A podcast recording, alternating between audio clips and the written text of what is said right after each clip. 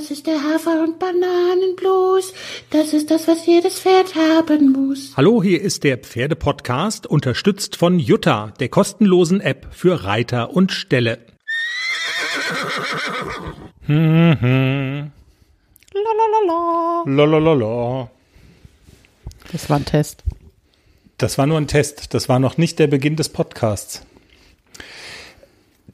Jenny, wir müssen, ich habe mir ja vorgenommen, wir müssen heute mal so einen, einen Blick in den Pferdepodcast Maschinenraum gewähren.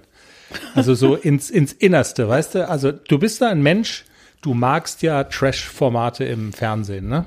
Ja, So total. Sommerhaus der Stars, wie heißen diese also Bodybuilder da, wenn die dann mit äh, sich mit äh, Jägermeister abfüllen und Der Andreas und die, wie heißt sie? pöbeln.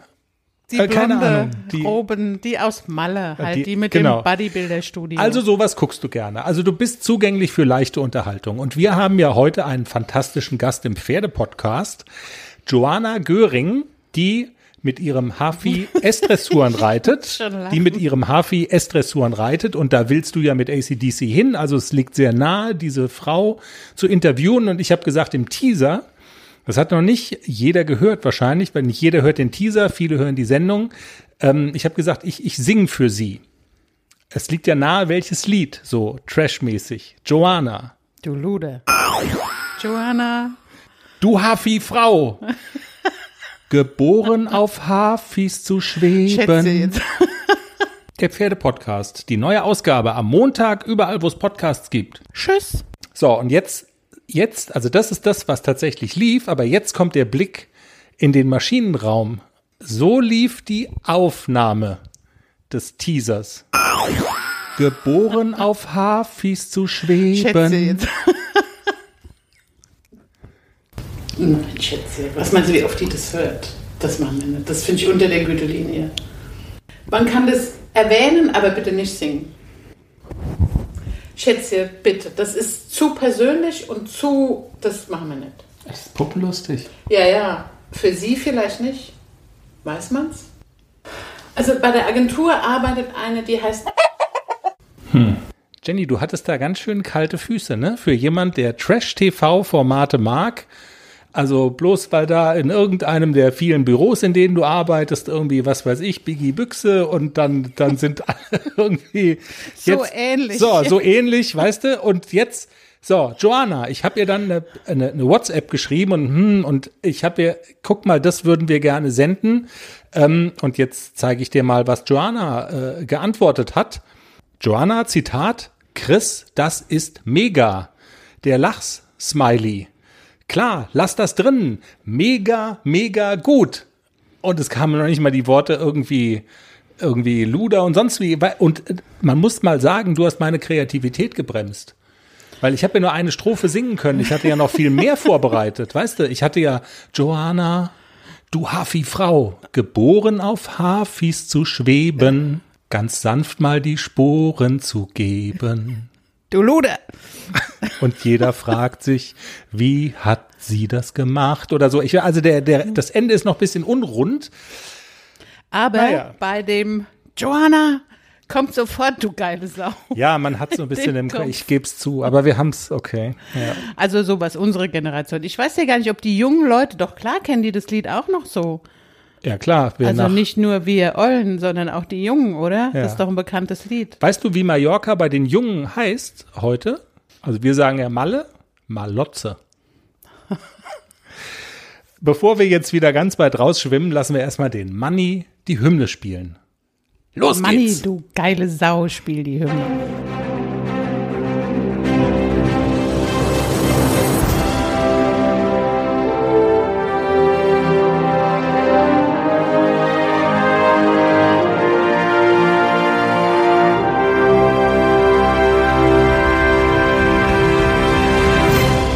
Jenny, wir haben wieder zu viel auf dem Zettel für die Sendung. Ich merke das schon. Ich befürchte, das Waisenfohlen muss noch eine Folge warten, was wir aber jetzt, bevor wir hier irgendwas machen.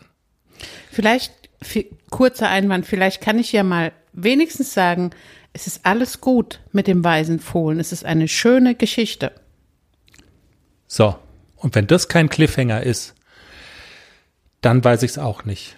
Nächste Folge versprochen, das Waisenfohlen vom Man Paulshof. muss ja sagen, die weisen Mama vom Paulshof Die hat Waisen- einen weisen Fohlen gefunden. So. So rum. Genau. So. Und jetzt kommt aber erstmal die harte Seite des Lebens, der Ernst des Lebens. Bevor wir hier zu den emotionalen, mir geht das Herz auf wie ein Kreppel, machen wir jetzt mal den Pferdepodcast-Führerschein in zwei Etappen. Zweimal fünf Fragen. Wir fangen diese Woche mit fünf Fragen an. Eine hast du ja schon beantwortet in der letzten Folge. Nee, im Teaser, weiß gar nicht mehr, wo war das, keine Ahnung. In der letzten Folge. Es war mega schwer, aber ich habe es richtig. Welche Art der Kolik gibt es nicht? A. Krampfkolik, B. Stresskolik, C. Verstopfungskolik, D. Bewegungskolik. Du hast gesagt, Antwort D ist richtig und das ist auch richtig. Die Fragen sind übrigens aus der Zeitschrift Mein Pferd. Jetzt kommen wir zur 500-Euro-Frage. Jetzt die 500-Euro-Frage. Was versteht man unter dem PAT-Wert? Pulsatmung, Temperatur ist Antwort A. B. Pass, Ausweis, Turnierlizenz. C. Puls, Aussehen, Temperament. Oder D. Pedigree, Abstammung, Turniererfolg. Der Pattwert. Der Patt-Wert, was ist es? Kann ich den Publikumsjoker nehmen? Machen wir mal 50-50 Joker. Wäre mal gut. Bling! Okay, also entweder A. Puls, Atmung, Temperatur oder C. Puls, Aussehen, Temperament. Das ist schwierig. Also 500 Euro Frage. Ich falle zurück auf Null, wenn ich falsch antworte. So ist es. Sag's. Antwort A. A ist richtig. Nächste Frage. Ah, ich brauche noch ein Bier.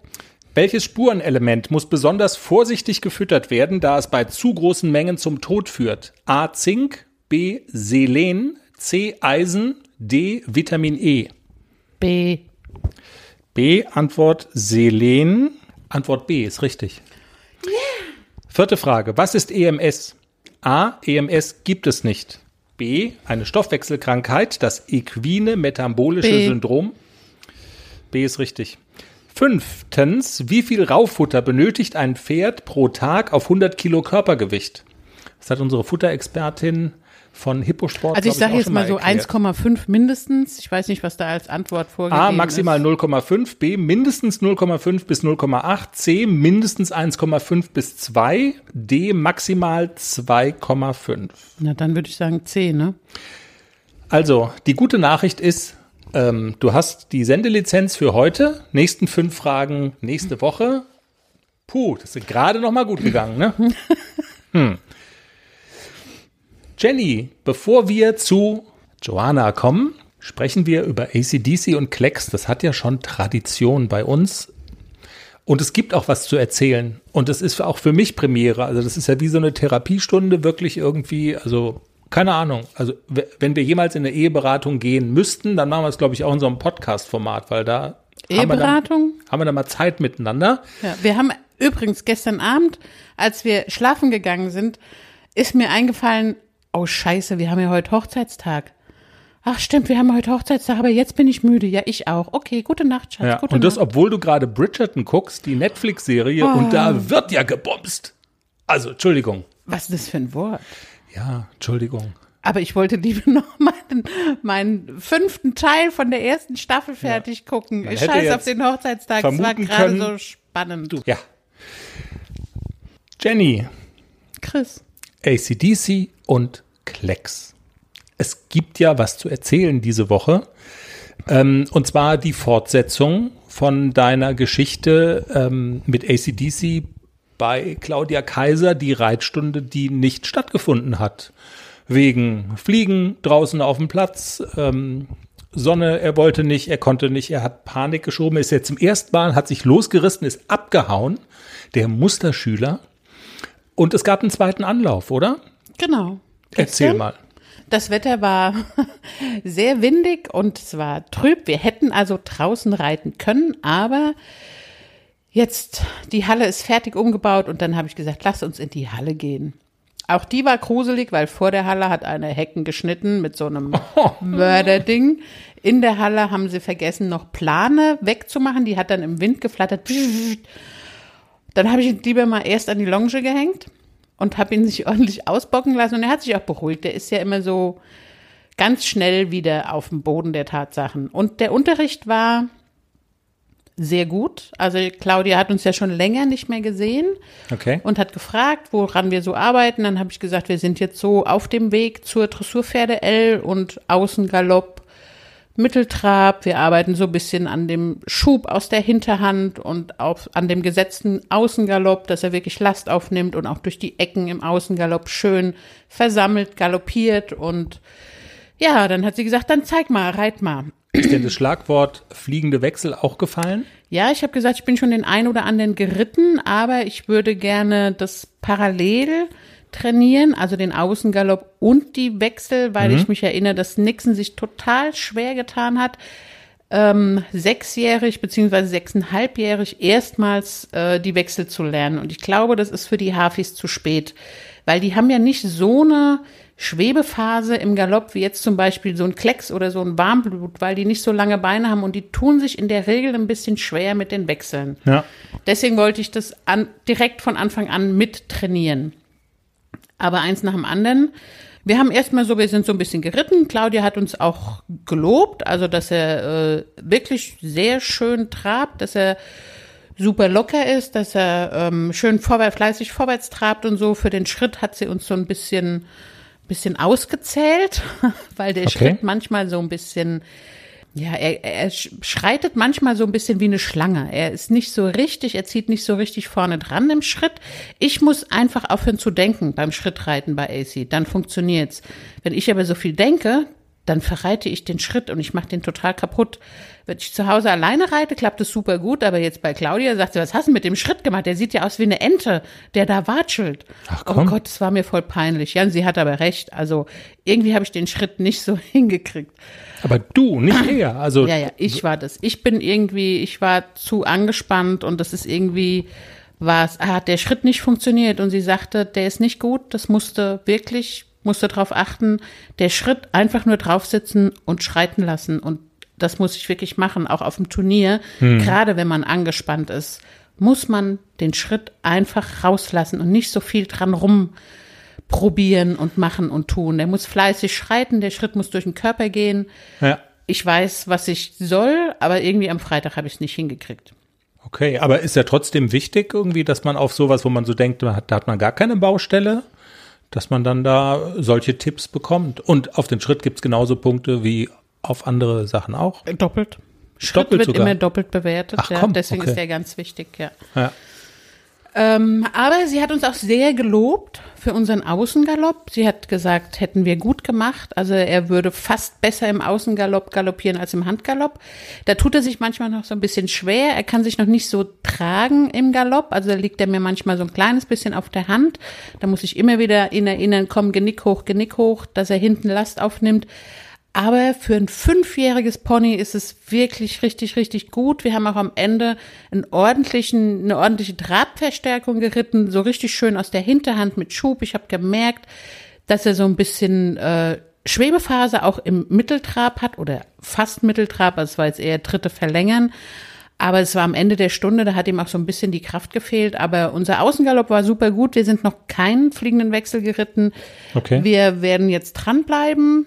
Ich versuche mindestens alle zwei Wochen zu Claudia Kaiser zu fahren und da dran anzuknüpfen und dann im Laufe des Sommers die fliegenden Wechsel mit ihm zu trainieren und dass am Ende der Saison einen ordentlichen fliegenden Wechsel hinkriegt und dass wir eine ordentliche Dressurpferde-L reiten können. Das wäre so das Ziel am Ende der Saison mit AC, wenn Turniere stattfinden, in eine Dressurpferde-L zu reiten. Ja. Also bis hierhin ein Wochenende, was dich zufrieden macht, wenn ich das richtig höre, ist morgen auch nochmal. Morgen ist Raimund Wille, oder? Morgen fahre ich mit morgen fahre ich mit Klecks zu Raimund Wille. Jawohl, ich habe leider nur einen Platz gekriegt, weil diesmal die Nachfrage so groß war, dass Okay. ganz viele wollten mitreiten und ähm, ja, dann ist es manchmal so, wenn andere auch reiten wollen, dann kriegt man halt mal nur einen Platz. Also das heben wir uns dann auf für die nächste Folge. Klingt jetzt bisschen blöd, wenn wir sagen morgen, hm, aber ja gut, irgendwann muss man aufzeichnen, so ist es. Aber ähm, ja, das machen wir dann eins nach dem anderen. Klecks vielleicht so grundsätzlich. Du hast ja jetzt auch die ganze Woche mit ihm, also liegt ja hinter dir, hast mit ihm gearbeitet. Macht er sich auch gut oder fährst du jetzt mit äh, schlotternden Knien da morgen hin und denkst dir, oh Jemine, Körperklaus hat wieder irgendwas? Nö, Der ist, also wir, wir witzeln manchmal, aber der ist ja eigentlich, ist der ja richtig gut unterwegs, ne? Ja, der ist schon gut unterwegs. Der braucht halt immer ein bisschen länger. Der braucht auch in jeder Reiteinheit immer ein bisschen länger. Also das ist echt so ein, so ein, der ist so ein bisschen langsam und man hat jedes Mal, wenn man aufsteigt, das Gefühl, man sitzt auf einem Dreijährigen und man muss ihn immer erinnern. Hallo, kannst du dich erinnern, was wir gestern gemacht haben? Mhm. Ach ja, stimmt. Okay, dann mache ich mal. Soll ich wirklich? Und dann Hier. kann er aber schon, ne? Von ja. der. also Mhm. er gibt einem dann auch wirklich ein super Gefühl. Er nimmt einen mit und er zieht schön vorne ran. Aber wie gesagt, es ist immer, ich muss es in jeder Einheit neu erarbeiten. Also es ist nicht so wie bei AC draufsitzen, losreiten, sondern bei Klecks ist es wirklich, man muss es erarbeiten und in jeder Einheit neu. Und ich habe auch gemerkt, es tut ihm nicht gut, wenn er einen Tag nichts arbeitet. Das ist für seinen Kopf ist es nicht gut. Er muss wirklich jeden Tag so ein bisschen Gehirntraining, Gehirnjogging, in welcher Form auch immer, ob Reiten, Konzentrieren, Lektionen an der Longe, egal, aber er muss arbeiten. Ein Tag frei ist nicht gut für ihn. Okay. Heb mal den Spruch auf, ich mach mal einmal den Herd klar. Ja. So, jetzt ist Jenny hier gerade, hat, hat gerade unser, unser Studio verlassen, weil sie, weil sie den Herd kleiner drehen wollte. Wir nutzen einfach die Zeit mal ganz kurz für, für einen kleinen Moment Werbung. Werbung. Hallo, ich bin's Lisa von Hipposport. Schön, dass ihr wieder zum Pferdepodcast eingeschaltet habt. Ihr bekommt hier nicht nur etwas auf die Ohren, sondern auch einen Rabatt über 11% auf unsere Eigenmarken von Hipposport, ausgenommen Einstreu, wenn ihr ACDC1 als Code eingebt. Wir freuen uns, euch in unserem Onlineshop begrüßen zu dürfen. Wir sind euer Futterhändler mit Premiumqualität. Und wisst ihr einmal nicht weiter? Dann helfen wir euch gerne mit einer erstklassigen Beratung. Alle Einzelheiten findest du auch zum Nachlesen in den Show Notes oder auf der Website www.derpferdepodcast.com. So, da sind wir wieder. Jenny ist auch wieder da. Hast den Herd runtergedreht. Ja. Sehr gut. Wir waren bei Klecks und meine, was ich noch fragen wollte, äh, du hast ja gesagt, er kommt nicht ganz so auf, äh, auf den Punkt, sofort in die Pötte, sondern er braucht immer ein bisschen. Könnte das ein Problem werden bei Turnieren? Also das war ja, wenn wir jetzt an Nixon zurückdenken, der Pferdegott hab ihn selig. Da gab es ja auch so Momente, wo man, also wo du so sagtest, wenn ich ein bisschen mehr Zeit hätte, also der hatte das Problem mit der Panik, ähm, mit ungewohntem Terrain, dann war der guckig und so weiter und der brauchte auch einen Moment, bis er, also der war vielleicht für der Leistung her, wäre der voll da gewesen, aber der hatte immer so diese, der, der brauchte so eine Phase, um sich an eine fremde Umgebung zu gewöhnen. Wenn du jetzt einen Klecks hast, der sich vielleicht nicht an der fremden Umgebung stört, der aber nicht sofort so macht, wie er soll, dann hat man ein ähnliches Problem, was jetzt so die sportliche Leistung angeht. Also rechnest du damit, dass dich das bei Turnieren, wenn es denn wieder geht, ähm, dass sich das dann noch beschäftigt, das Problem? Nee, das glaube ich nicht, weil bei Nixon war das ein anderes Problem und zwar Nixon abreiten und dann war das Viereck wieder neue Umgebung für ihn und wenn ich da immer ein bisschen mehr Zeit gehabt hätte, noch ein, zwei, drei Runden länger in dem Viereck reiten, wären mit Sicherheit manche Prüfungen besser gelaufen, weil es war immer so, dass die Prüfung hat begonnen. Die haben immer relativ schnell geklingelt und er war noch so on und er war noch nicht in jeder Ecke einmal gucken und dann losreiten und dann war der Anfang oft sehr spannig und er ist mir auch oft weggesprungen in irgendwelchen Richterhäuschen, Ecken und so und mit also je länger die Prüfung dauerte, umso entspannter wurde er und das Ende war meistens immer richtig, richtig gut, aber dann hat es auch oft nicht mehr gereicht von den Punkten her, weil eben der Anfang immer so versemmelt war. Bei Klecks ist es anders. Der ist nicht so guckig. Also der war auch heute, ich war, hatte so ein bisschen, bisschen die Hosen voll. Bei uns vor der Reithalle wird äh, gebaggert und gebaut und es scheppert und die Bagger fahren da rum und man sieht es immer durch die Scheiben, sehen die Pferde halt so diesen Bagger da rumfahren. Es bewegt sich was vor der Scheibe und das ist eigentlich gruselig für die Pferde. Aber Klecks ist da total gechillt. Also wie gesagt, so vor großen Baumaschinen oder Geräuschen oder so hat er überhaupt keine Angst. Okay. Und wenn ich ihn lange genug vorher abreite, das ist wie mit einem Dieselmotor. Ich glaube, den muss man schon abreiten, bis er richtig durchlässig ist. Und dann kann man da auch gechillt in so eine Prüfung reiten. Also könnte sozusagen hinhauen, ja. Ja, ich Man bin muss ja sehen. jetzt zweimal Turnier mit ihm geritten. Einmal letzten Sommer, da hatte ich ihn ganz frisch, da hatte ich ihn gerade sechs Wochen und da sind wir schon aufs Turnier gefahren und da war ich noch sehr unsicher. Ich kannte das Pferd noch nicht. Hm. Es war trotzdem ganz okay. Also es war, wir waren nicht irgendwie abgeschlagen Letzte oder so.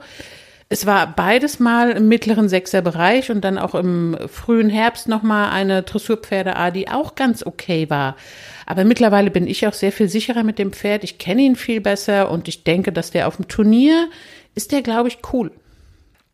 Hoffe ich. Man, klar, hofft man und das ist dann immer so der Punkt, was zu beweisen wäre. Und ja, wenn es mal nicht so gut klappt, dann muss man auch damit umgehen können und das machst du ja auch immer. Also das ist schon, ja, das, das ist schon alles okay und man hätte, man hätte es einfach gerne wieder die Sache mit den Turnieren.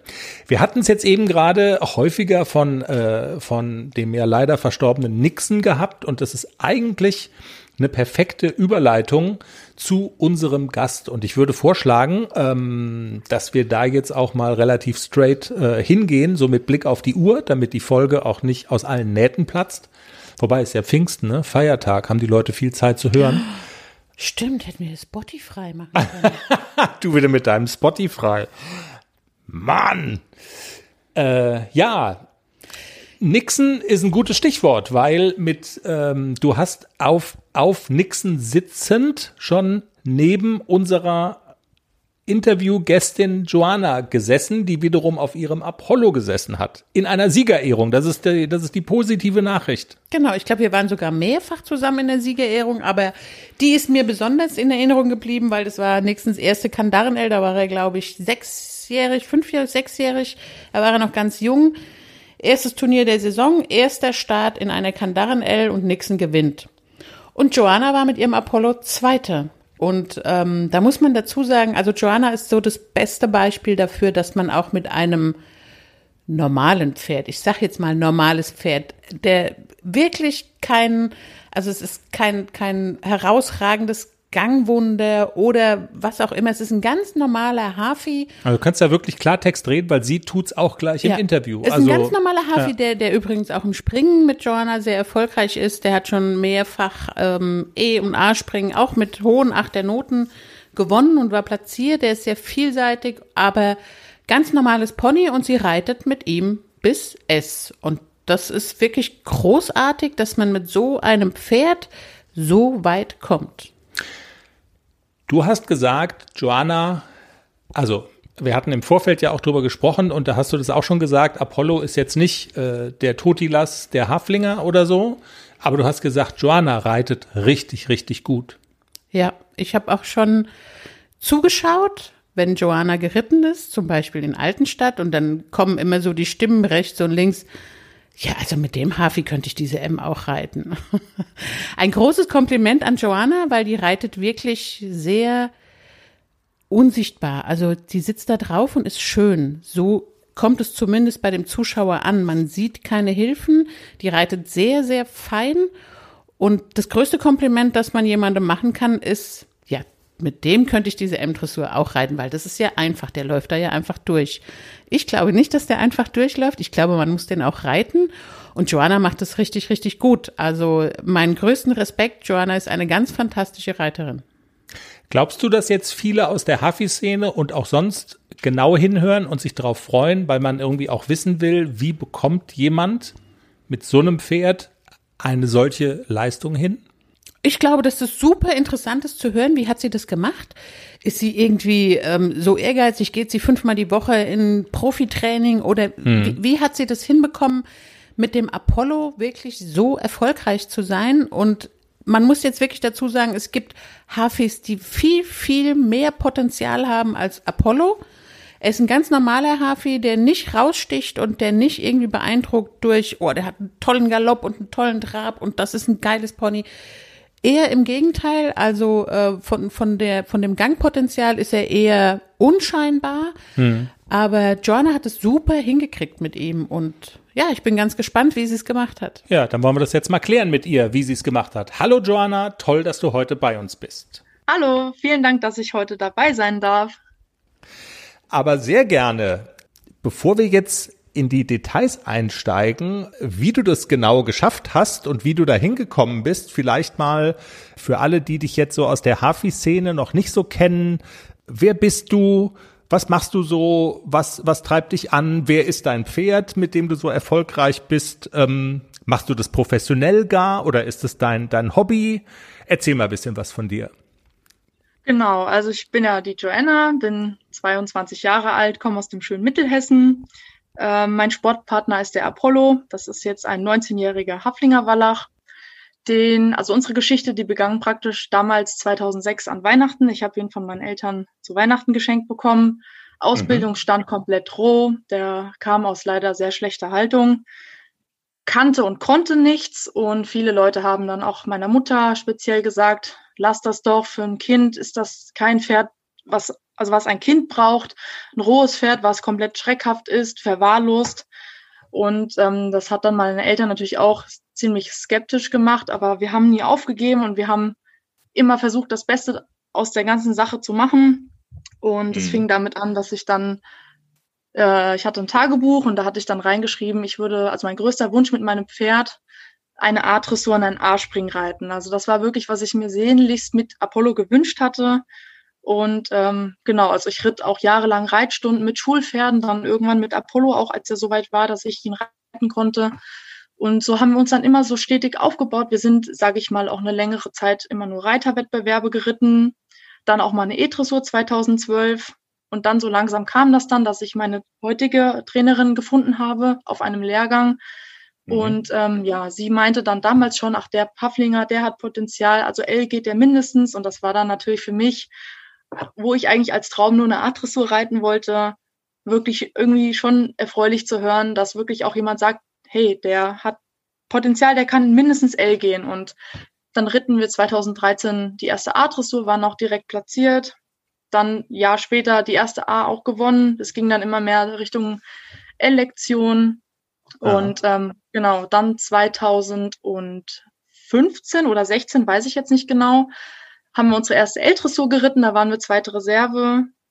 Und die nächste L-Dressur, also die zweite, waren wir auch dann platziert mit dem vierten, also auf dem vierten Platz.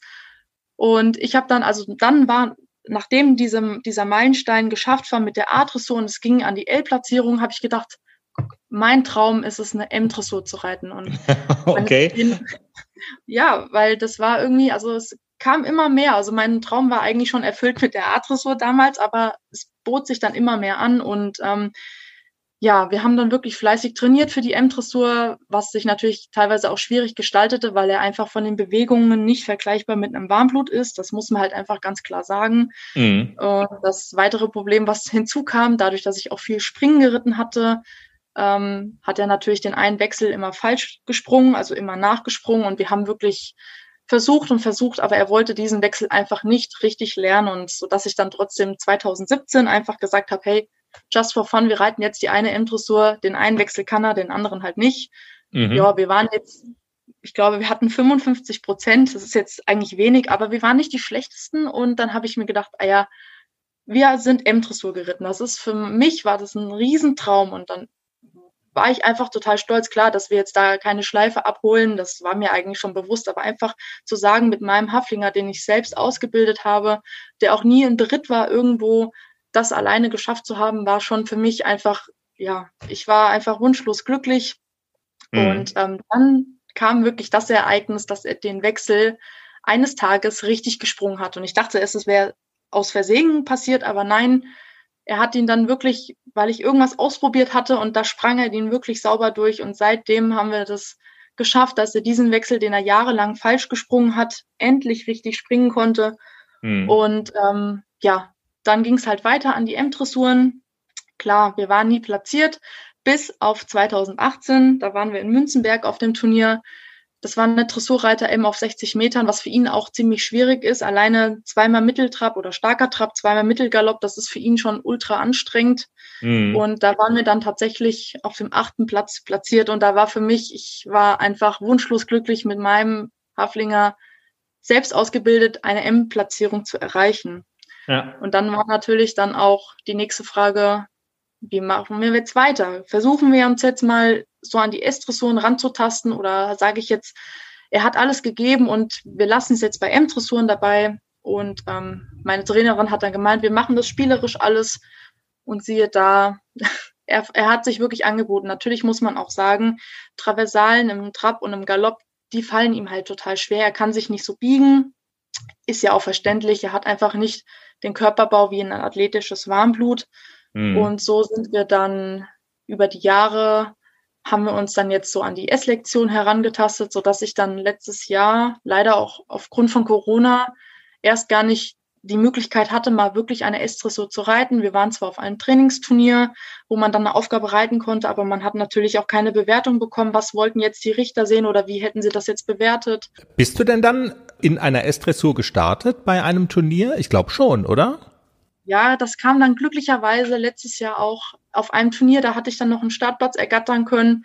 Mhm. Ich weiß gar nicht, ich glaube, wir hatten 61 Prozent. Also wir waren nicht die schlechtesten. Es, es, lief auch allgemein nicht super. Also er hat mir da die Wechsel, er hat mein Bein nicht angenommen. Aber ich sag mal so, wir sind da gestartet in der S-Dressur. Ich war total zufrieden als mhm. die erste richtige S-Dressur und das halt dieses Gefühl, in einem Frack da ins Viereck einzureiten und zu wissen, man hat es geschafft, jetzt auch bei den Großen mitzureiten. Natürlich war das alles ausbaufähig und natürlich ist es jetzt nicht, dass es für eine Platzierung reicht. Das ist mir auch durchaus bewusst. Aber einfach da mitzureiten, auch wenn es an dem Tag jetzt nicht ganz so gut geklappt hatte, waren wir dann trotzdem letztes Jahr auch noch auf einem Turnier. Äh, da hatte ich tatsächlich meine erste Zwei-Sterne-Estressur genannt und ähm, wurde den Tag vorher in der M-Dressur leider auch unfair bewertet, was natürlich auch, denke ich mal, viele Haflinger Reiter ähm, auch verstehen werden, dass manche Richter das einfach überhaupt nicht sehen wollen, so ein Haflinger in der Prüfung, wenn er schon nicht so viel Gang hat.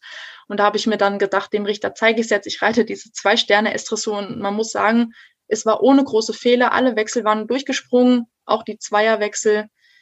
Und der Richter, der uns dann am Vortag so schlecht bewertet hatte, der gab uns auch da in dieser Prüfung lediglich 55 Prozent, wohingegen ein anderer Richter das wirklich, ich sage mal, ansehlich fand und uns tatsächlich auch 64 Prozent gegeben hatte. Also da mhm. muss ich sagen, ich war durchaus einfach nur glücklich, dass wir in einer Zwei-Sterne-S mit Pferden mitgeritten sind, die auch schon Piaf-Passagen, wo wir gar nicht hinkommen. Und da war ich schon, dass teilweise die Großpferde Probleme hatten mit den Zweierwechseln oder Dreierwechseln und er hat es wirklich einfach durchgesprungen, hat das wirklich toll gemacht. Wir hatten uns ja oder wir haben uns ja vorgenommen, auch ähm, ist jetzt ein großes Wort, äh, über sowas zu reden wie dein Erfolgsrezept oder also äh, wie bekommt man sowas hin? Das erste, wenn äh, wenn ich dir jetzt so zugehört habe, was man so festhalten muss, ist, du bist ein sehr geduldiger Mensch. Ne? Das man braucht vor allen Dingen, wenn ich das richtig verstehe, Zeit. Also du hast erzählt, 2006 hast du ihn bekommen und ich, wenn ich richtig gerechnet habe, hat sieben Jahre gedauert bis zu diesem ersten Etappenziel eine A-Dressur und zehn Jahre, bis ihr dann bei L wart. Also das sind schon lange Zeiträume und man muss da hartnäckig bleiben und, und geduldig sein, oder? Ja, also das ist durchaus, es ist mir durchaus bewusst. Also ich, mein Pferd ist nicht ein Sportgerät, er ist mein Sportpartner und ähm, dass der jemals überhaupt diese Klasse erreicht, sei es jetzt L, M oder S, das mhm. hätte ich mhm. sowieso nie gedacht, weil er eben diese Vorgeschichte hatte, wo er herkam und ähm, von daher, er hat es angeboten und wir haben, ich habe es spielerisch versucht zu erarbeiten und jeder Erfolg, den wir da auch im Training hatten, das war wirklich wie ein Geschenk. Also es hätte auch ganz anders sein können, dass er, sag ich mal, sich sehr schwer reiten ließ, also lässt, auch von mir, als ich klein war. Ich war damals acht Jahre, als ich ihn bekommen habe. Und das hätte ich reiterlich gar nicht geschafft, wenn er da jetzt wirklich ähm, schreckhaft gewesen wäre und losgerannt ist. Hat er auch teilweise gemacht, so dass ich auch auf den Turnieren, wo ich noch kleiner war, wo noch Dressurreiterwettbewerb auf dem Programm stand, dass ich wirklich geweint habe, als ich erfahren habe, dass ich in der Abteilung hinten bin, weil er dann einfach losgeschossen ist, also total unkontrolliert und das waren halt so Sachen. Es gibt immer wieder Rückschläge. Also man geht zwei Schritte vor und geht drei Schritte zurück. Aber bei ihm war es halt so, er war auch gesundheitlich, er hatte nie irgendwas, wo ich sagen muss, er, er musste jetzt eine Pause machen. Er hat nie wirklich schlimm gelahmt und ich denke, das zeigt einem, dass das Pferd sich einfach wohlfühlt in dem, was man macht, dass man das Pferd nicht wirklich mit sieben Jahren schon in eine M reinschickt und dann das Pferd mit zwölf schon platt ist, weil es wirklich mhm. so früh schon geritten wurde und deswegen, also bei mir hat er auch seinen Endplatz, der wird niemals wegkommen und der bleibt so lange, wie er die Augen aufmacht und ja. Also dieses, dass du ihm die Zeit gelassen hast, auch, das ist mindestens genauso wichtig. Ja, definitiv. Also man muss natürlich dazu sagen, ich habe in der Reitschule das Reiten gelernt und ähm, da gab es dann auch immer mal Theorieunterricht, so mit der, mit dem Umgang vom Pferd und das war natürlich alles ausbaufähig. Jetzt, wenn ich so darüber nachdenke, in manchen Situationen hätte ich vielleicht anders gehandelt als früher. Man hat sich einfach aufs Pferd gesetzt, hat seine Reitstunde geritten und dann war es gut. Also da fehlte dann einfach mir als junge Person so das noch das Hintergrundwissen, sage ich mal, in manchen Situationen, ich sehe Pferde, die sind mit, die gehen mit sieben, acht, gehen die schon S und das hätte ich aber niemals gewollt. Aber wenn ich damals nochmal die Zeit zurückdrehen könnte, dann würde ich viel mehr auf diese Ausbindergeschichten verzichten, weil das war so bei ihm immer das Ding, wenn man die Ausbinder reingehangen hat, dann war er immer so richtig angespannt und so richtig, ja, gleich geht's los. Und mhm. das, das hätte ich halt persönlich anders gemacht, hätte ihm da wirklich Zeit gegeben. Und er war auch sehr schwer in die Anlehnung zu bringen. Und für mich als damals kleines Mädchen war das auch einfach nicht machbar. Was du aber auch immer gemacht hast, ist deine Ziele hast du schon, obwohl du ja noch relativ jung, also das bist du ja immer noch relativ jung, aber damals umso mehr recht jung warst, hast du immer schon ziemlich klar formuliert, was du willst, ne? Also ganz am Anfang, ich möchte eine A-Dressur reiten und dann irgendwann Jahre später eine L-Dressur ist das Ziel. Ist das wichtig, das so klar zu formulieren? Also ich persönlich muss sagen, das würde ich immer so machen, dass man einfach ein Ziel vor Augen hat, also dass man sich die Ziele nicht groß steckt, und sagt, ja, ich will eine S-Dressur reiten. Natürlich, jeder möchte, glaube ich, eine S-Dressur reiten, aber wenn man sich die Ziele etwas kleiner steckt und sagt, okay, ich möchte jetzt eine A-Dressur gehen, das wäre mein größter Traum und dann klappt das vielleicht und dann ist es vielleicht auch erfolgreich und dann ist natürlich der nächste Schritt, den man machen kann, wo man sagt, okay, hey, ich möchte eine L-Dressur gehen. Also, dass mhm. man nicht sagt, ja, nach der A, ah ja, dann probieren wir jetzt mal die M-Lektion und sowas. Also, das finde ich persönlich schon, dieses Engagement zu haben und zu sagen, man muss natürlich dann auch darauf gucken, hat, welches Pferd hat man, welches Typ Pferd hat man. Habe ich jetzt ein athletisches Warmblut, was sich natürlich viel eleganter durchs Viereck bewegt. Das hat natürlich deutlich mehr Potenzial als jetzt, ich sage es jetzt mal so lapidar, ein Haflinger, der klein, kompakt ist, der auch nicht jetzt so das Gangwerk hat, wo man sagt, wow. Natürlich gibt's auch immer Ausnahmen, wirklich Haflinger, die da lostraben, da denkt man wirklich, wow. Aber ich finde das schon als Reiter, würde ich das persönlich als wichtig empfinden, sich kleine Ziele zu stecken, wo man halt auch dann so einen minimalen Erfolg für sich und das Pferd als Team zusammen feiern kann. Mhm. Jetzt war von den athletischen Warmblütern äh, schon häufiger die Rede und du hast auch schon diese Problematik angesprochen mit den Richtern äh, oder dass es manche Richter gibt, die diese Hafis einfach nicht in höherklassigen Prüfungen sehen wollen. Würdest du das sagen, dass man als, als Haflinger Reiterin irgendwie die Dinge immer noch ein bisschen besser machen muss als andere, um erfolgreich zu sein? Also das ist eine schwierige Frage. Im Prinzip hätte ich jetzt gesagt, ja, weil die meisten Richter eher noch so ein bisschen alt eingesessen sind und die wollen natürlich dann sehen, das Pferd eine große Rahmenerweiterung im Dritte verlängern im Mitteltrab. Und ähm, tatsächlich hat mir auch mal ein Richter gesagt auf einem Turnier, das war eine L-Dressur, dass, ähm, weil ich hatte dann nach der Bewertung, da war ich nicht ganz zufrieden mit, hatte ich ihn nur gefragt, was denn heute Verbesserungs, also was hätte man verbessern können.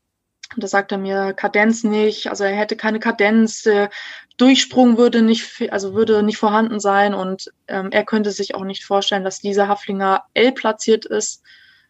Ähm, ich habe ihm dann aber ein Konter gegeben, habe gesagt, er hat schon L gewonnen und ja, das ist halt, ich sag mal so, also es gibt teilweise Richter hier in der Umgebung, die sind wirklich klasse, die gucken einfach auf das Pferd, die betrachten das neutral, subjektiv.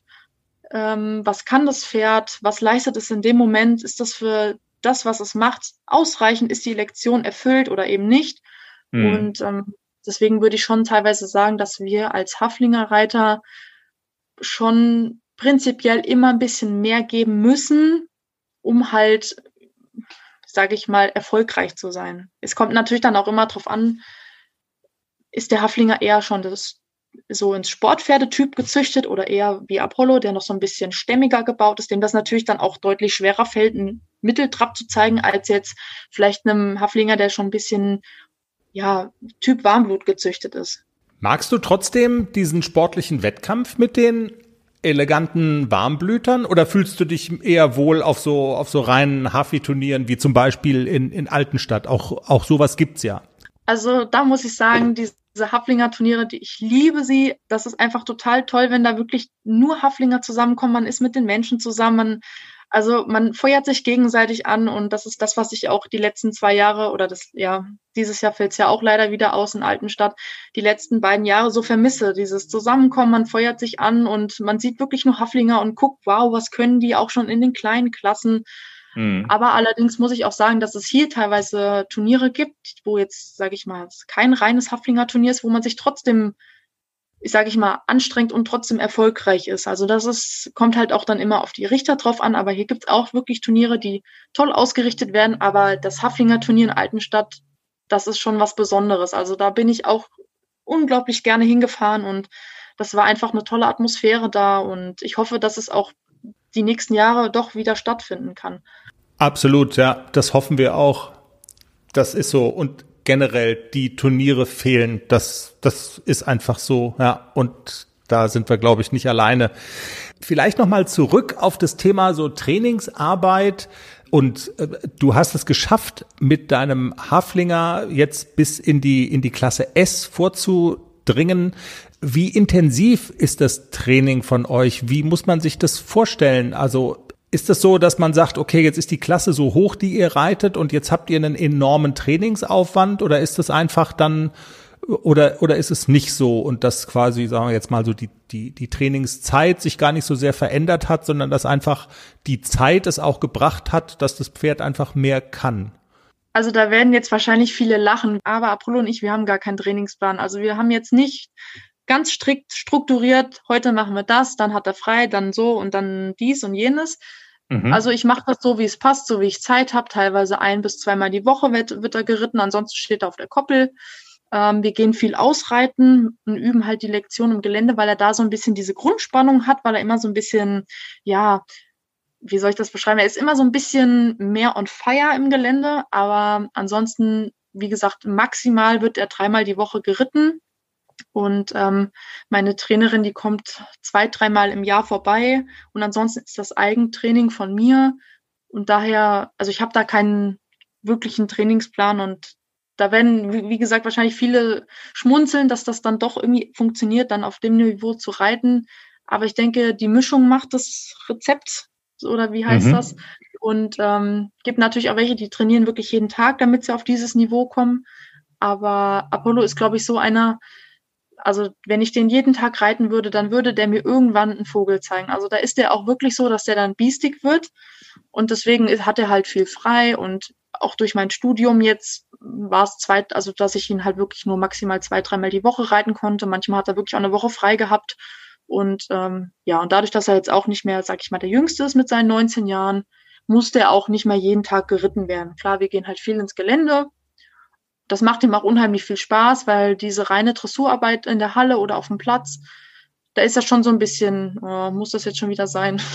Und im Gelände ist es wirklich, da hat der Spaß, da schießt der ab und also wie gesagt, ich versuche das so viel wie es geht zu verknüpfen, alles miteinander, aber wirklich einen strukturierten Trainingsplan haben wir da tatsächlich gar nicht.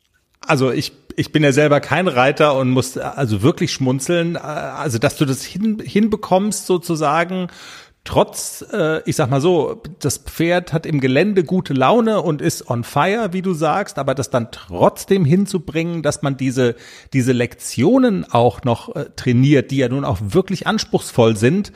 Ähm, also ich stelle mir das als ein, äh, äh, als gar nicht so leicht vor, aber du beschreibst es so, als wäre es irgendwie, da, als würde einem das dann sehr leicht von der Hand gehen. Das ist schon faszinierend ich glaube, da ist dann auch die Mischung einfach mit dem Ehrgeiz, den man hat und das Engagement mit miteinander zu verknüpfen und dann, also ich sag mal, es gibt natürlich bestimmt auch Pferde, wenn man die nur zwei, dreimal die Woche reiten würde, dass die eben nicht dieses Niveau erreichen, weil es halt einfach ja. nicht kontinuierlich genug ist. Und ich sag ja auch, bei mir gibt es keinen Trainingsplan. Wenn wir jetzt zweimal hintereinander ins Gelände gehen, dann gehen wir halt nicht in die Halle. Das ist bei mir also ich habe dann zwischendurch hatten wir auch noch Springstunde, also hatte ja dann gar nichts mit der Dressur zu tun, also mit den S-Lektionen.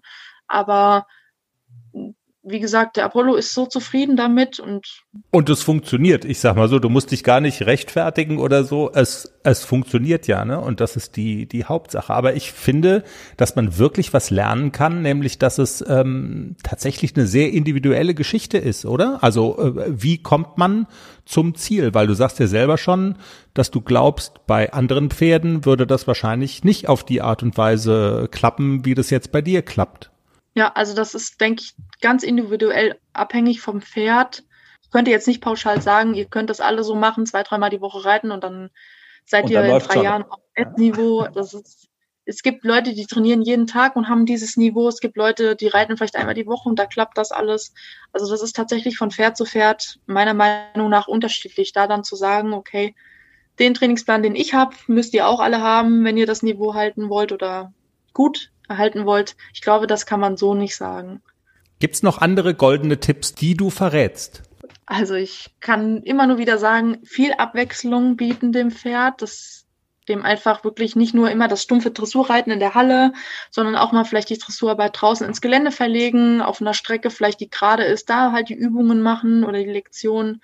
So mache ich das halt, wenn wir ausreiten gehen, da gibt's dann immer einen schönen Waldweg, der geht ein bisschen bergauf, dann kriegen die immer ein bisschen Muckis im Po und ähm, genau, also das ist so mein Rezept und halt den Pferden auch die Zeit auf jeden Fall geben, die sie brauchen und nicht irgendwas erzwingen. Das, das führt zu gar nichts. Also erzwungenes, erzwungene Lektionen, die nicht klappen und das, das bringt nichts. Ja. Dann habe ich noch eine Frage an dich, Joanna. Und zwar, ähm, wir hatten in der letzten Folge ein, äh, wie ich fand und wie Jenny auch fand, ein wirklich sehr interessantes Gespräch mit ähm, äh, mit jemandem, der mit Pferden eigentlich gar nicht so viel zu tun hat, ähm, so ein Starfotograf aus äh, Kalifornien und der hatte uns die interessante Frage gestellt, dass man ähm, ja sich ja immer fragen kann bei so sportlichen Erfolgen, jetzt auch äh, bei ganz hochklassigen Wettbewerben, Olympia oder so, äh, welchen Anteil an so einem Erfolg hat eigentlich der Reiter, die Reiterin und welchen Anteil am Erfolg hat eigentlich das Pferd? Und er fragte, was wäre denn zum Beispiel, wenn sich jetzt eine Isabel Wert auf unseren ACDC setzen würde, wäre der dann besser oder ähm, oder schlechter oder wäre es gleich oder also welche welche Rolle spielt das? Ich würde die Frage gerne auch an dich weitergeben, wenn sich Isabel Wert jetzt ähm, auf Apollo setzen würde. Was glaubst du käme dann bei einem Start in einer S-Dressur dabei raus? Das ist eine wirklich sehr schwierige Frage. Also ich würde einfach sagen, welchen Anteil wir beide haben. Ähm, meine persönliche Meinung ist, ich wäre nicht dort, wo ich jetzt bin, wenn ich nicht mein Pferd hätte. Also muss ich sagen, dass Apollo meiner Meinung nach einen deutlich größeren Anteil hat an, an Erfolgen, weil wenn er nicht funktioniert, dann, fun dann kann ich noch so gut funktionieren, wenn es nicht klappt, dann klappt es einfach nicht auf dem Turnier oder generell im Training. Und wenn sich jetzt beispielsweise Isabel Wert auf Apollo setzen würde, ich glaube, dass das lässt sich so ganz schwer sagen, weil die Pferde haben natürlich ihren eigenen Kopf. Jedes Pferd tickt anders. Wenn sie so reitet, wie sie, sage ich mal, die, ihre Pferde reitet, kann es natürlich auch sein, dass Apollo gar nicht funktioniert, dass er gar nicht weiß, was sie von ihm möchte. Also hätte ich fast gesagt, dass es entweder gleich ist oder tendenziell bisschen besser. Aber das ist halt wirklich eine sehr, sehr schwierige Frage. Also ich würde sie mhm. so beantworten, dass ich halt, dass wir ohne unsere Pferde nicht da wären, wo wir sind. Und wenn halt beispielsweise auf dem Turnier oder auf dem Training oder im Training ähm, da können wir als Reiter noch so gut versuchen, die Hilfen zu geben. Wenn das Pferd in dem Moment nicht versteht, was wir von ihm wollen, dann kommt auch nichts, sage ich mal, bei rum. Also würde ja. ich sagen, dass das Pferd den größeren Anteil hat bei den Erfolgen. Okay. Und andersrum, also ich weiß nicht, ob du das auch unterschreiben würdest, aber Jenny sagt immer, oder was es ja manchmal auch gibt, ist, dass wenn irgendwas misslingt und wenn, wenn irgendwas nicht so gut läuft, dass dann Reiterinnen und Reiter die Schuld gerne auf das Pferd abschieben. Das ist auf der anderen Seite auch nicht so ganz fair, oder? Oder wie siehst du das? Weil ich denke, das ist doch eigentlich gerade die Aufgabe desjenigen, der im Sattel sitzt, ähm, das auch mit dem Pferd zusammen hinzubringen. Ja, das ist richtig. Da kann ich der Jenny auch nur recht geben. Also die Schuld dem Pferd zu geben, das Pferd versteht uns auch nicht immer, was wir von ihm wollen. Vielleicht gibt mhm. die eine Hilfe gerade nicht, liegt, vielleicht liegt der Schenkel nicht da, wo er sonst liegt. Das Pferd versteht es falsch. Und ähm, da können genauso Missverständnisse auftreten, wenn wir zum Beispiel was von dem Pferd wollen, es macht es richtig, obwohl wir vielleicht in dem Moment gerade nicht die korrekte Hilfe gegeben haben. Also würde ich niemals sagen, dass das Pferd per se an den äh, an, den, an dem Misslingen der Aufgabe oder den Lektionen schuld ist. Also man muss mhm. sich immer noch im Plan sein, das Pferd, je nachdem, welche, welches Typ Pferd, bis zu 600, 700 Kilo hat, dass es überhaupt sich so von uns auf feinsten Hilfen, also auf feinste Hilfe reagiert. Das ist sowieso eine Kunst für sich und dann dem Pferd die Schuld zu geben, also das ist für mich eigentlich das ein, ich sag mal, ein No-Go. Also natürlich, man ist in manchen Situationen, vielleicht gerade im Springen, ich habe das selbst erlebt, der zieht, der zieht zum Sprung an und rennt dreimal vorbei. Das mm. ist typisch Apollo. Und da denke ich mir auch so, ach, nee, wirklich. Also man ist dann schon so ein bisschen gefrustet, aber in dem Moment denke ich mir, er hat halt keine Lust oder vielleicht ist da irgendwas, was ich vielleicht nicht wahrnehme, dann ist das so. Dann muss ich damit leben, ich kann es nicht ändern. Und da würde ich ihm aber nicht die Schuld geben. Dann würde ich sagen, okay, dann war das eine allgemeine Situation, die halt heute nicht gepasst hat. Oder in einem Dressureck, äh, Dressurviereck, wo vielleicht Büsche stehen, die er so nicht, noch nicht gesehen hat, dann hat er vielleicht Angst davor oder gruselt sich und dann würde ich ihm auch nicht die Schuld geben. Dann ist es halt einfach für ihn nicht vereinbart, dort vor, vorbeizugehen. Vielleicht kann ich ihn noch überzeugen, aber mhm. ich als Mensch würde meinem Pferd nicht die Schuld geben, nicht an solchen Dingen. Nicht an so, ja. Sehr schön. Joanna, was sind, du bist eine Frau, die ihre Ziele mit dem Pferd auch klar benennt. Das haben wir jetzt auch schon gelernt. Du hast gesagt, als, ähm, als ganz junger Mensch, ich will gerne A, ich will gerne L und so weiter. Was sind so deine konkreten äh, Ziele, die du hast, wenn es vielleicht nach diesem ganzen Corona-Mist dann irgendwann auch mal wieder geht? Gibt's da so dann vielleicht auch kurzfristiger irgendwelche großen oder kleinen äh, Turniere, wo du, wo du angreifen willst? Was ist dein Plan? Also ich würde mir, das würde ich mir wirklich von Herzen mal wünschen, dass die Huffy-Turniere in Altenstadt wieder stattfinden. Eventuell, dass sie vielleicht bis S-Dressur ausschreiben, um dann einfach mit anderen Huffys da in der S-Dressur zu reiten. Ähm, genau, das wäre jetzt so das, was ich mir, oder allgemein würde ich mir wünschen, dass die Turniere wieder zur Normalität zurückkehren, dass wir auch mal in M und S wieder starten dürfen, nicht nur die Profis. Mhm. Und ich sag mal, das Ziel, was ich jetzt noch hätte, was aber auch nicht erfüllt werden muss, sondern das wäre nur ein, ein Traum, sage ich es mal so.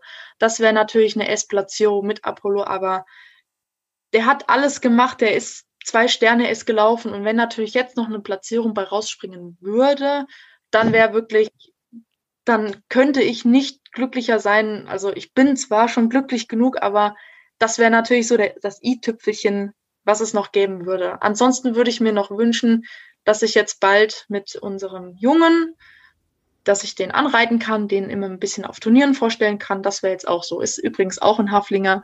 Also, okay, also es gibt auch noch einen, einen Jungen sozusagen. Cool. Genau, zwei sogar. Zwei, okay. Dann sag uns, wie sie heißen, damit wir wissen, auf wen wir achten müssen. Also der Nero also einer heißt Nero, der ist jetzt drei geworden. Für den beginnt mhm. jetzt auch langsam der Ernst des Lebens als Pferd, als Reitpferd. Und das ist das Pferd meiner kleinen Schwester, den werde ich dann ausbilden, damit sie dann später auf ein paar Turnierchen fahren kann. Und dann meinen zweijährigen Wallach, den Strohwildpeter, auch ein Hengst, äh, Wallach, wie gesagt. Mhm. Genau, da bin ich auch schon gespannt, weil der eher so der Typ ist, so eher warmblutmäßig. Also der ist hochgezüchtet, der ist jetzt schon Meter 50 groß, mit zwei Jahren. Also der ist im Vergleich zu Apollo doch schmaler, aber hochbeiniger. So, mhm. da bin ich auch ganz gespannt, wie er wird, wenn er mal groß ist. Okay, Joanna, dann danke ich dir ganz herzlich für das Gespräch. Das war ganz großartig. Deine Aufregung war ganz umsonst. Das war total spannend. Ich danke dir sehr. Ich habe zu danken. Joanna Göring bei uns im Pferdepodcast. Sehr interessant, sehr spannend. Jetzt weiß jeder Bescheid, wie das geht, wie man bis nach, äh, bis nach S kommt, bis in die S-Prüfungen kommt. Einfach nachmachen und genau, glücklich sein. Einfach nachmachen. Ist ja nicht so schwer. Geht ganz einfach. Und mit so einem Pferd allemal. Egal welches Pferd, also. Genau. Widerspricht ja so ein kleines bisschen der These, die wir letzte Woche hatten. Es kommt auch immer so ein bisschen aufs Pferdematerial an. Also da bin ich nach wie vor der Meinung, also Olympiasieger wird auch kein Apollo. Da kommt es, also in den höheren äh, Sphären kommt es auch drauf an, dass das Pferd das Potenzial mitbringt, weil sonst hat man keine Chance. Ja, das denke ich. Aber das hat ja Joanna jetzt auch ähm, mehr oder weniger klar gesagt. Und ich finde auch, also was, was mir imponiert und was mir so hängen bleibt, ist, dass Joanna Ziele formuliert, konkret, machbare Ziele, nicht so, ach, also wenn ich einen Traum hätte, dann würde ich Olympia gewinnen zum Beispiel. Das macht sie ja nicht, aber jetzt, äh, also es ging ja ganz bescheiden los. Ich möchte mal eine A-Dressur, ich möchte mal L. Und dann ging das immer so weiter. Und jetzt zu sagen, okay, ich bin in S schon gestartet und wenn jetzt noch eine Platzierung irgendwann mal drin wäre, ich bin schon glücklich, aber dann wäre das das i-Tüpfelchen noch. Also das sind ja so, ähm, vielleicht klappt's nicht, aber man, also wenn sie schon S, S startet, dann ist es ja nicht komplett ausgeschlossen, dass auch irgendwann mal eine Platzierung drin ist. Absolut. Ein, ein Wehmutstropfen hat das natürlich auch. Ich glaube, das war in einer Saison, als sie drei M-Platzierungen beziehungsweise Siege hatte. Das heißt natürlich auch, sie rutscht in der Leistungsklasse nach oben und darf auch keine L-Dressuren, wenn die so ausgeschrieben sind, bis ja. LK4, dann wird's echt ein enges Ding. Ne? Also dann darf sie das nicht mehr reiten, dann muss sie bei den Großen mitreiten und da wird es halt wirklich schwierig. Das kann auch dann sein, dass man so ein bisschen demotiviert ist, weil es kein Schleifchen mehr gibt. Ja, das ist dann der Fluch des eigenen Erfolgs so ein genau. bisschen. Aber wie sie so unterwegs ist und wie sie sich auch äußert, also ähm, sie kann auch damit umgehen, dass man eben dann jetzt nicht die Schleifen mit nach Hause nimmt und so weiter. Also so vom Gefühl her macht sie das total. Also ist es sehr faszinierend, wie sie das angeht und anpackt. Und ja, wir werden das verfolgen und uns vielleicht ja auch so der Hafi Gottes will, uns dann irgendwann in Altenstadt nochmal über den Weg laufen. Mit Blick auf die Uhr äh, haben wir's, Jenny. Ich habe noch eine Frage. Ist das ja, ist es wirklich so, dass man quasi so richtig erst in der Reiterwelt angekommen ist, wenn man in der Badewanne sitzt und sagt, die Reitstiefel färben auf meine nackten Füße ab und ich krieg's nicht mehr ab. Ist, kann man das so sagen?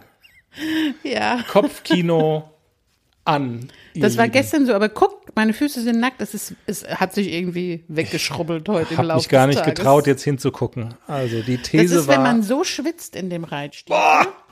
Und dann färbt dieses schwarze Leder auf die Haut ab. Und dann kriegt man das, ich habe das wirklich geschrubbt gestern Abend, aber das ist nicht weggegangen. So ein bisschen ist es immer noch da, aber es hat sich im Laufe des Tages irgendwo. Folgt verloren. uns auf der Podcast-Plattform eurer Wahl. Es hat Spaß gemacht. Hinterlasst Sternchen, schreibt einen Kommentar. Wir freuen uns, habt eine pferdige Woche. Schönen Feiertag noch, wenn ihr uns am Montag schon hört. Bis dann. Tschüss. Tschüss.